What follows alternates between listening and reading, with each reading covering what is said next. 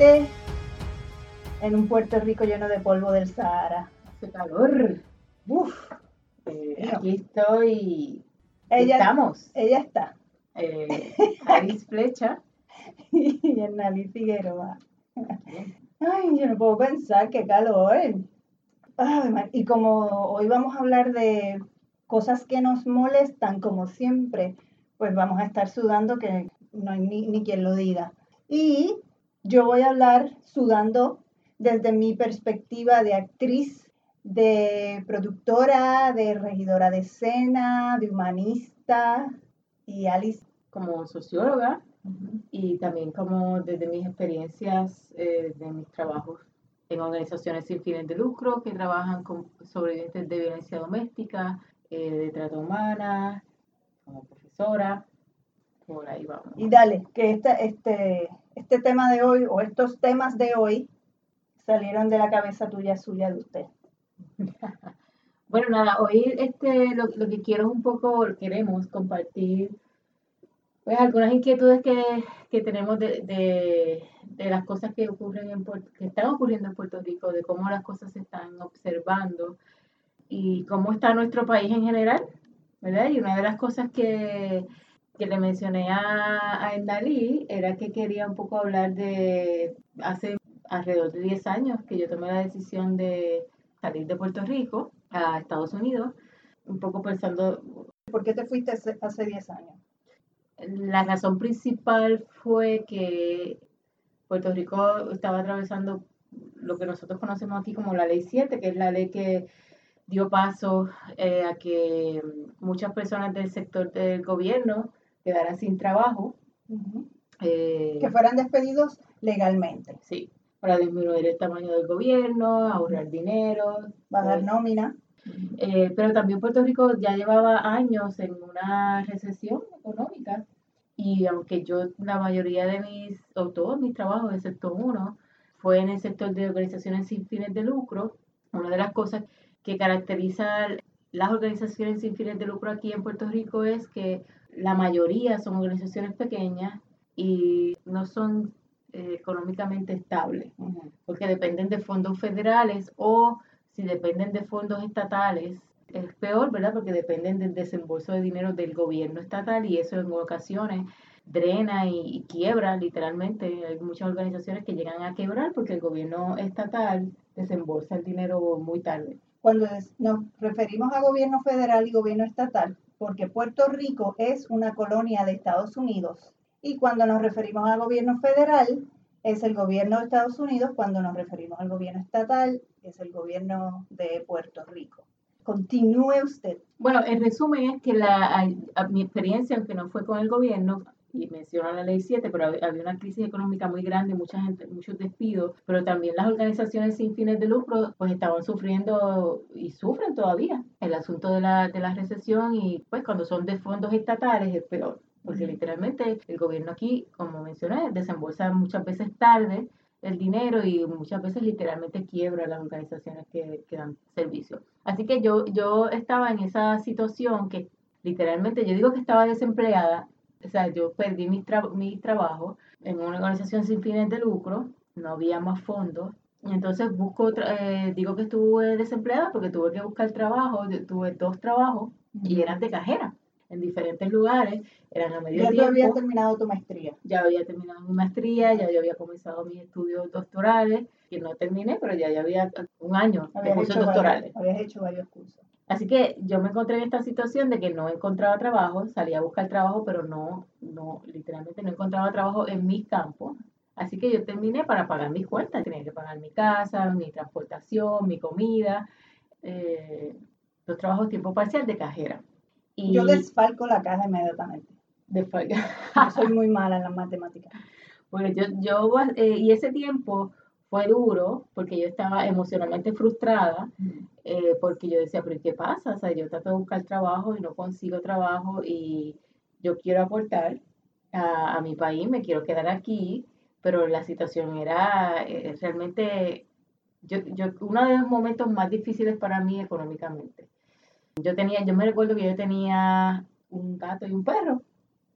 Y entonces, pero eh, Así que esa, era más, esa era la familia. ¿Lobo y Mota?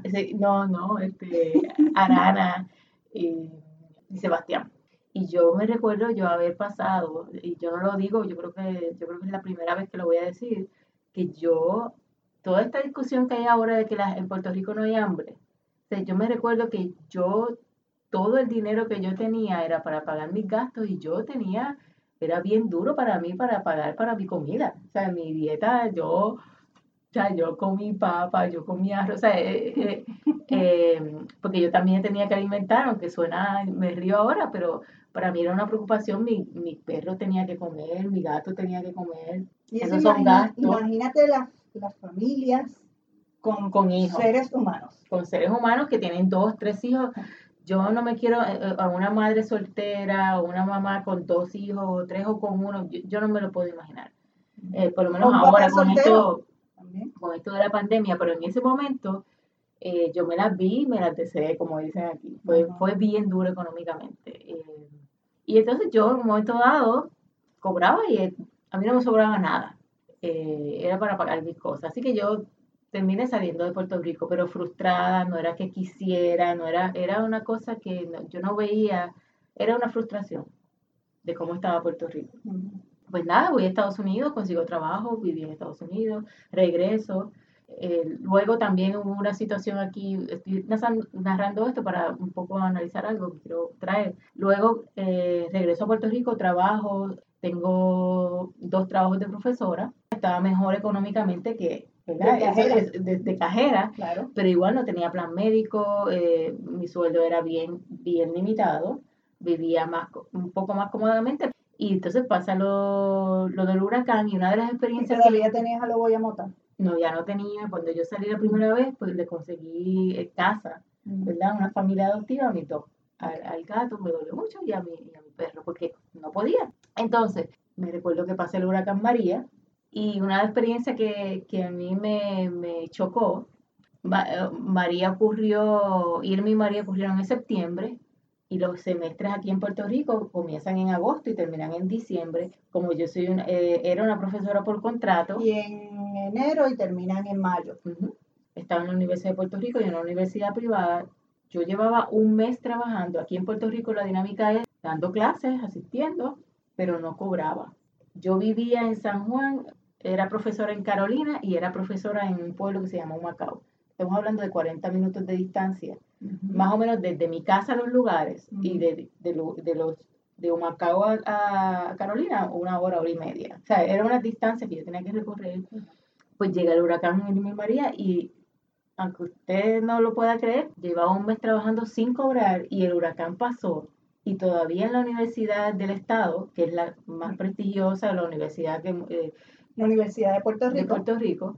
¿Cuánto tiempo tardaste en cobrar? Las clases empiezan en agosto, el huracán fue a mitad, a principios de, septiembre, todavía yo no había cobrado. Y después del huracán fue que vinieron. ¿Pero cuándo te vinieron a pagar? Yo diría que a, a, mitad de septiembre o finales de septiembre. En la de Puerto Rico. La otra, eh, venían los huracanes, vino el huracán y ellos desembolsaron el dinero, porque tampoco me habían pagado de la, de la privada. Lo que les quiero decir con esto es que también fue duro. O sea, para una persona soltera, eh, vivía sola, no tenía gato ni perro esta ocasión, pero también yo me recuerdo de esa ansiedad que yo tenía. Yo dije, pero qué? Aquí hay un huracán y yo no tengo dinero. O sea, yo tenía, yo tenía mi dinero justo para pagar mis cosas, pero yo no tenía para ahorro. Un poco para que tengan la idea de cómo es Puerto Rico. O cómo se, ¿verdad? ¿Cómo, ha sido Puerto Rico? En mi caso, para tirarlo así rápido, yo me fui de Puerto Rico en el 2002. Viví en Estados Unidos Regresé cuatro años después, hice mi maestría en Administración de las Artes, volví a irme dos años después y de ahí no regresé hasta el año pasado.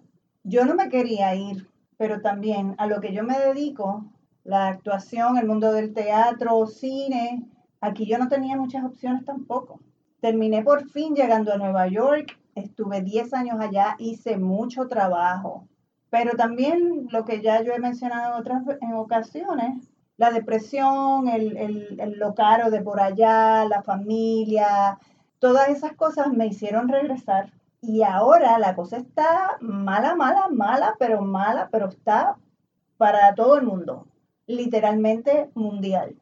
Aún así, yo no me quiero ir. Y esta vez yo espero no tenerme que ir, porque la cosa está difícil y aparte de que el gobierno te la hace aún más difícil, porque lo que tienen que hacer, lo que le corresponde, no lo hacen por la ciudadanía, lo hacen para servirse a sus partidos políticos, que es lo que está sucediendo en Puerto Rico y seguimos con la misma cantaleta, pero es lo que es. La, la razón de compartir esto es que es eso, gente. Yo soy una persona que mis papás pasaron mucho trabajo, eh, mis hermanos y yo estudiamos universidad, hicimos una carrera de universidad, pero fue por el sacrificio de nuestros papás.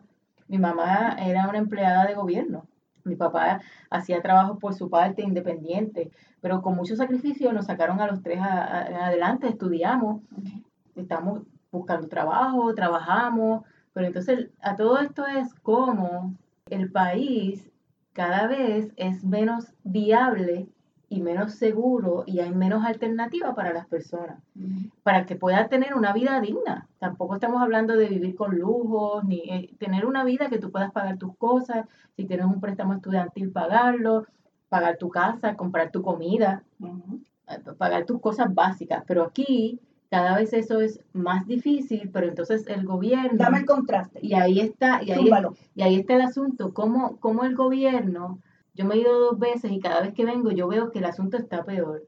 Como el gobierno lo que hace es, tú, tú ves que hay personas que ganan 21 mil dólares mensuales o ganan más por contrato.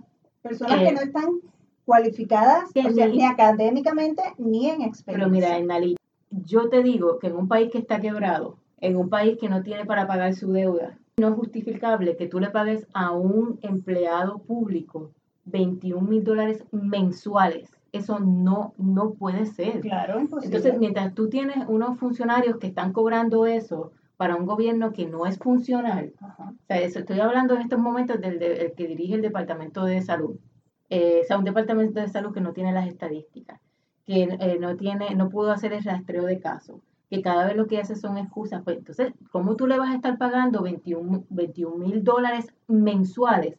Y cuando se cuestiona a esa persona, lo único que te dice es, no, eso es, eso es para pagar mi, mi gasto. Pues, me trajeron al gobierno, pero yo necesitaba ese dinero para pagar mi gasto. Mira, nosotros está de contratista, o sea, ni siquiera está trabajando como nómina del gobierno. Hacen todos uno, unos... Como se van a través... Dale.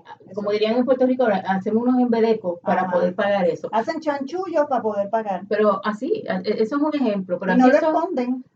Pero así son otros funcionarios también. Cuando eh, voy a dar el contraste del ejemplo de, de María, eh, eh, del ejemplo que yo les dije de que yo llevaba trabajando sin cobrar. Eso, eso no es raro en los empleados públicos en Puerto Rico. Hay empleados públicos en Puerto Rico contratistas de los de educación especial, maestros, bueno, eh, psicólogos, que entran a trabajar por contrato y tardan más de un mes o más de un mes en lo que ellos ven su primer cheque después de estar trabajando. Entonces, esas cosas, y un cheque, estamos hablando de, no se va a ganar 21 mil dólares eh, mensuales. Entonces, tú me estás diciendo que eso está ocurriendo en la mayoría de los empleados de Puerto Rico, entonces tú tienes una situación como la que ocurrió, que en 16 horas aquí el gobierno desembolsa 19 millones de dólares para entonces robar, ¿verdad? Para tratar de comprar unas pruebas COVID-19 que a todas luces era para robarse el dinero y que no, las pruebas no funcionan, no iban a servir y le pararon la transacción el banco. ¿Cómo es posible que el gobierno se organice para robar en 16, eh, eh, hacer esa fotografía de en 16 horas hacer eso y tú tienes a miles de empleados que puede pasar un mes o más sin cobrar y estar trabajando, o sea, mire, es, un país, son cosas que enojan. Y no voy a decir la, palabra, porque voy a, es una mala palabra, pero está del caray. Y entonces no sé cómo tienen la cara. A todo esto, este es el país que estamos viviendo. Y, es, y esas cosas nosotros como ciudadanos, y ese es mi llamado, y, y me gustaría que ojalá que nosotros pudiéramos hacer algo como ciudadanos para sacar esa casta, porque es una casta es una clase política que es una casta que está para robar. Nos están dejando el país en cantos. Eh, uno pasa por las carreteras del país y no puedes transitar la de los hoyos que hay. Todavía hay postes en el piso, todavía hay semáforos que no funcionan, todavía hay más de mil casas con toldos azules aquí en Puerto Rico y el huracán pasó hace tres años. Entonces tú estás hablando de unos políticos que lo que hacen es hartarse, robar dinero y la, y la, ciudadanía está, mira, estamos, nos están asfixiando cada día más. Y nosotros no podemos dejar que nos roben el país de esa manera. Hay que sacar, a, gente, hay que sacar, tenemos que sacar a esa gente. Dos veces me he ido de Puerto Rico, dos veces he regresado, porque, y no es porque no he conseguido trabajo, no me ha ido bien, no he sido exitosa. Las dos veces que he ido, las dos veces he sido exitosa, he trabajado, he ganado experiencia y regreso porque me gusta mi país. Aquí está mi familia, yo soy puertorriqueña, eso es lo que soy. Y, y regreso por eso. Termino regresando porque extraño mi lugar. Mamá ¿quién me llama. Y pero entonces la, la situación es un asfixie y un, un abuso con las personas que nosotros como ciudadanos tenemos que hacer algo. Nos están robando este país. Lamentablemente la única oportunidad que tenemos vislumbrada hasta el momento es votar el 3 de noviembre. No nos queda de otra porque no hay una organización para tirarnos a la calle en estos momentos por el asunto de la pandemia, porque no es una rabia tan colectiva. No lo es porque eh, los tribalismos político-partidistas lo impiden. Eso es lo que está pasando en este momento. Así que lo que nos va a quedar es el 3 de noviembre ir a votar porque la gobernadora Wanda Vázquez Garcet, ella firmó la ley para el nuevo código electoral que beneficia al partido de gobierno, el partido mayoritario, que es el Partido Nuevo Progresista, es lo que continuamente están haciendo, enmendando leyes, escribiendo leyes para beneficiarse a ellos y venir a decir que eso es para ayudar al pueblo de Puerto Rico, porque se pasan llenándose la boca sobre todo ella diciendo el pueblo de Puerto Rico, que si consenso, y no, no sucede de esa manera. Así que lo que nos queda, después vamos a hablar de las elecciones, después vamos a hablar de código electoral, pero hoy lo que queríamos era desahogarnos, sacarnos esto dentro del pecho. Poner, en, sí, poner el contexto un poco, yo creo que es una, no, no sé si la palabra es frustración, porque yo estoy en estos momentos, eh, es enojada. Yo estoy en diabla. Sí, es, es ajá, enojada. Es enojada, en diabla. yo no.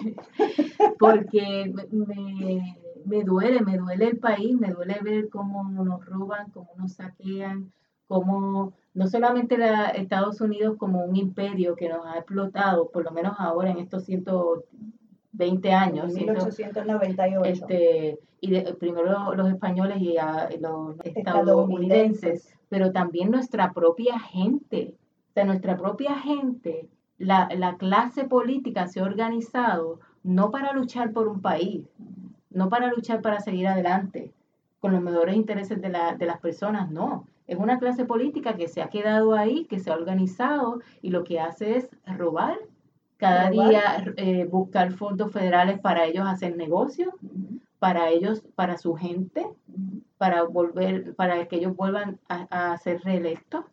O sea, pagan las donaciones y todo eso para su familia, para sus amigos. Del tipo que estuvimos hablando que iba a ser nominado para el Departamento del Trabajo, terminaron, se me fue la palabra, terminaron, mira, poniéndolo del secretario del Departamento del Trabajo.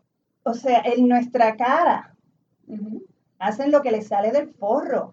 Y nosotras pusimos a esa gente ahí para que nos represente, no para que se sirvan con la cuchara grande, que es lo que están haciendo y llevan años, y se atornillan esas sillas, como está haciendo el partido de gobierno, el Partido Nuevo Progresista, que está nombrando gente, porque yo no sé, a lo mejor tienen miedo de que van a perder en las elecciones. Y yo espero, mira, por esa Santa Madre mía que amo con toda mi alma, que sea así. Y no solamente que yo regresé ahora de Estados Unidos y en Nalí, así que nuestro dinero, nuestras contribuciones han ido al erario de los Estados Unidos. Las últimas, las mías los últimos dos años, en Nalí más tiempo. Pero antes de los dos años yo vivía aquí en Puerto Rico. Y lo que quiero decir con esto, y pagué contribuciones, ¿verdad? Así que, y pagué contribuciones, y mis contribuciones lo que hicieron fue pagar el gobierno y pagar los sueldos. Entonces, esos sueldos, en vez de usarlos para el bienestar común, los están usando en su bolsillo. O sea, porque en las calles no está. Las carreteras están destruidas, destruidas. Una, porquería. La autoridad de acueducto y alcantarillado que tienen que ver con el agua no dragan los, los embalses, cada rato pues, deja de llover dos, tres días o, un mes y hay sequía porque no han dragado, no han limpiado los abastos de los espacios donde guardan el agua, así que no hay espacio para guardar agua, se nos va el, el agua cada rato. En la Autoridad de Energía Eléctrica sopla un viento y, se va la luz. Y se va la luz. Entonces tú tienes que se dañan equipos. Contratitos fatulos también, creando crisis de que necesitamos no sé cuántos generadores para cubrir tal zona, pero entonces la generadora que funciona la tienen la quieren cerrar, claro, porque necesitan contratar a otra gente que tiene los malditos chanchullos. Otra compañía, ¿cuál más? La, el Departamento de Educación tenemos a la última secretaria antes de este que pusieron de emergencia fue que la sacaron por corrupta. Julia eh, pues tenemos el mejor ejemplo, ahora en tiempos de pandemia no pudieron ni abrir los comedores escolares para alimentar a las personas, a los niños. Pasaron a los estudiantes de no les dio la gana. pasaron a los estudiantes de grado, no pudieron implementar las clases. el otro ejemplo estamos hablando del Departamento del Trabajo, que, que ya lo hemos hablado. Que ya lo hemos hablado, pero eso de que están hablando, de que, hay una crisis que no atienden a la gente, eso ha pasado todo el tiempo con ese departamento de, del no trabajo. De recursos humanos, del trabajo y recursos humanos. Así han tratado a la gente todo el tiempo. Yo me recuerdo en ese tiempo de que yo les dije que estuve sin trabajo eh, y que después conseguí trabajo de cajera, cuando yo era lo mismo, tú tenías que levantarte a las 5, a las 4 de la mañana para estar a hacer una fila, para hacer un turno, para que te atendieran. Y, si, y cuando llamabas al teléfono no podían, las, las líneas se caían. Así que e, eso que está pasando ahora, se le fue de las manos y es demasiado grande porque es mucha gente, pero definitivamente la gente desempleada también estaba pasando eso antes. O sea que al gobierno no le interesa. Ese es otro ejemplo. No le interesa arreglarlo, no le interesa a los ciudadanos, no le interesa hacer nada. El de salud, pues ya, ya les di un ejemplo al principio. No eh, quieren trabajar, no quieren, lo que quieren es como, como quiera van a recibir el dinero, no les interesa servir, que a eso se supone que se va al gobierno, a servirle a la gente, no a servirse así.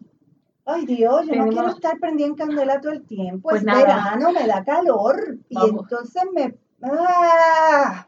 Pero vamos, vamos a nada, era un poco que quería hablar sobre eso. No, no, hay que hacerlo, hay que hablarlo. Y que, despertemos, que sigamos despertando y, y, vamos a organizarnos para las próximas elecciones y, y, pensar, pensar mejor nuestro voto, pensar qué vamos a hacer, qué es lo que queremos como puertorriqueños, qué, qué queremos para, para, para nosotros de trabajo en nuestras calles, para nuestros hijos, para nuestros sobrinos, qué es lo que nosotros queremos, si queremos estas ristras de embusteros, pillos, abusadores que nos estén dirigiendo y nosotros como unos tontos quedándonos sentados sin poder hacer nada. No nos, Puerto Rico no nos merecemos el gobierno que tenemos. Aunque se hayan elegido democráticamente, el gobierno que existe ahora no es democrático.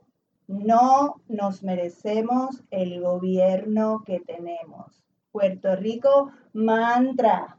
No nos merecemos el gobierno que tenemos. Bueno, y el 3 de noviembre vamos a cambiar eso.